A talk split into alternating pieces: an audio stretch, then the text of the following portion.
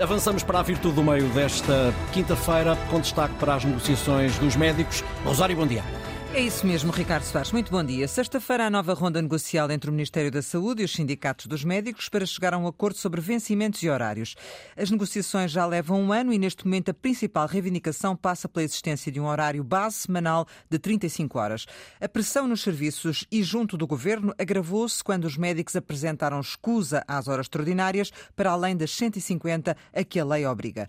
Uma situação que levou o diretor executivo do SNS, num tom emocional, a dizer numa entrevista ao público que a manter-se a situação, novembro seria um mês dramático nas urgências. Fernando Araújo lembrou ainda que todos têm direito a reclamar direitos, mas de uma forma eticamente irrepreensível, ao que os médicos responderam que justamente por questões éticas evitaram situações mais extremadas. Mas a verdade é que mesmo que esta crise se resolva, o SNS vai continuar com os mesmos problemas, ou quase os mesmos problemas. Fernando Araújo assumiu que vai ser preciso formar mais médicos e prometeu que a reorganização das urgências estará pronta pronta até ao final do ano e só poderá ir à urgência quem for enviado pelo SNS 24 por um médico ou por outro hospital. João Goberto, Mafalda Anjos, muito bom dia.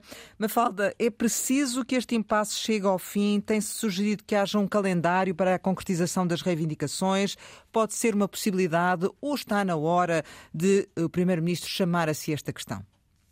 Olá, bom dia, Rosário e João e a quem nos ouve. É essencial, Rosário, que este impasse chegue ao fim. Mas deixa-me só dar um contexto. Portugal não está sozinho neste caos que se abateu sobre a saúde e também não está sozinho neste dramatismo e neste tom emocional de que falava no início. Há um ano, a, a Organização Mundial da Saúde para a Europa falava de uma bomba relógio e dizia que sem uma intervenção um, a falta de trabalhadores da saúde na Europa podia provocar uma catástrofe. Uma catástrofe, são mesmo estas as palavras. E sabemos bem como os nossos médicos também vão lá para fora, não é? E é os verdade. nossos enfermeiros. Portugal tem especificidades locais próprias. Nós temos discrepâncias enormes entre as condições oferecidas nos serviços públicos e nos privados. E depois temos um sistema público que assenta em larga medida em longas horas extraordinárias, ou seja, numa espécie de boa vontade. Portanto, as negociações estão inquinadas a favor dos médicos. Eles, na verdade, têm a faca e o queijo, ou, se quiser, o sistema na mão. Porque quanto tempo pode durar um sistema que assenta na boa vontade de quem o põe a funcionar?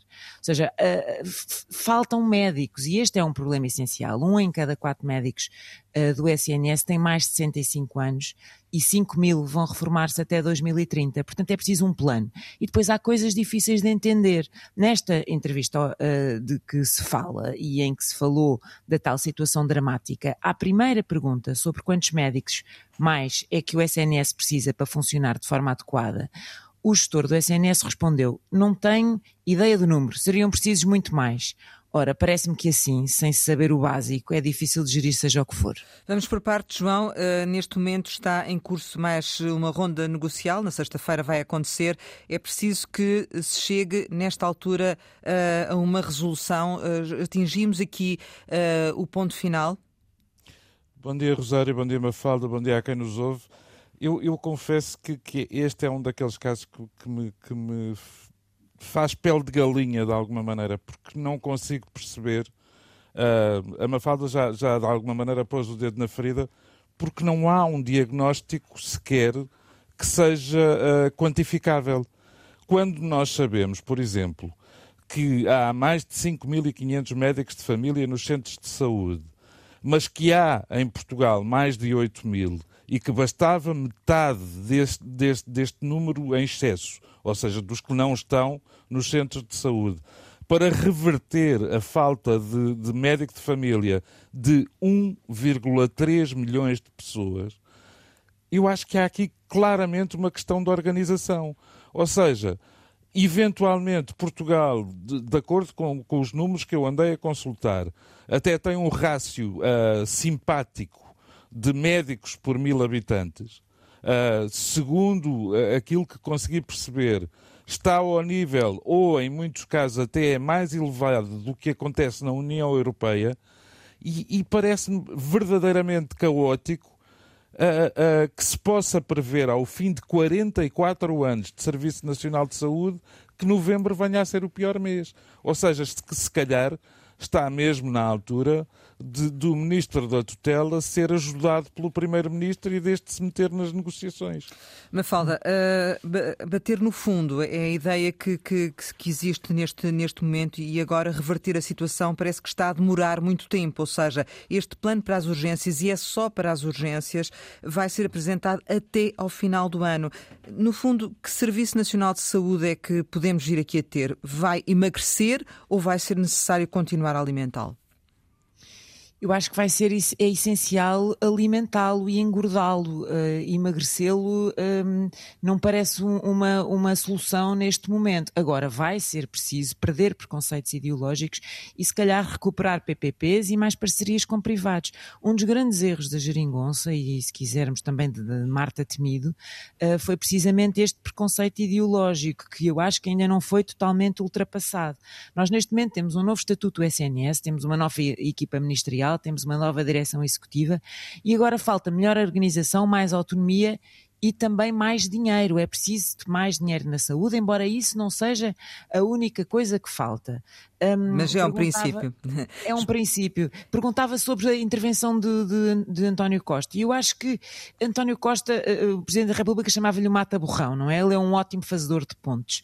Uh, numa coisa, António Costa poderia fazer uma ponte e é agarrar a oportunidade que Luís Montenegro deu uh, para pedir, e, e, que disse que estava disponível para fazer um pacto de regime para a saúde. E se calhar isso faz falta para que as alterações não sejam muito curto prazistas. É preciso é que elas apareçam, João, não é? As alterações. Pois, sem dúvida, porque a Mafalda falou na questão do dinheiro uh, e o governo tem atirado para cima da mesa números de, de, de do engrossar do, das quantias que são uh, dedicadas à saúde e ao Serviço Nacional de Saúde. Muitas vezes é uma questão de organização. Eu dou um exemplo absolutamente comozinho que se passou, ou que se passa comigo, que é o seguinte: o meu médico de família está entre aqueles que se reformaram. Uh, e eu perguntei a partir daí como é que era a situação, e a resposta que me foi dada foi: Nós já temos o médico designado, resta saber quando é, quando é que ele chega. Ou seja, uh, há aqui claramente a necessidade de ultrapassar este, esta, estas intermináveis negociações para se começar a falar da essência. E a essência é a qualidade de serviço que se dá ao cidadão. Vamos ver o que vai acontecer na sexta-feira. João Goberno Mafaldanjos, obrigada pela vossa participação no Virtude do Meio. Regressamos amanhã com a Raquel Varela e o João Goberno. Daqui a pouco disponível também em podcast.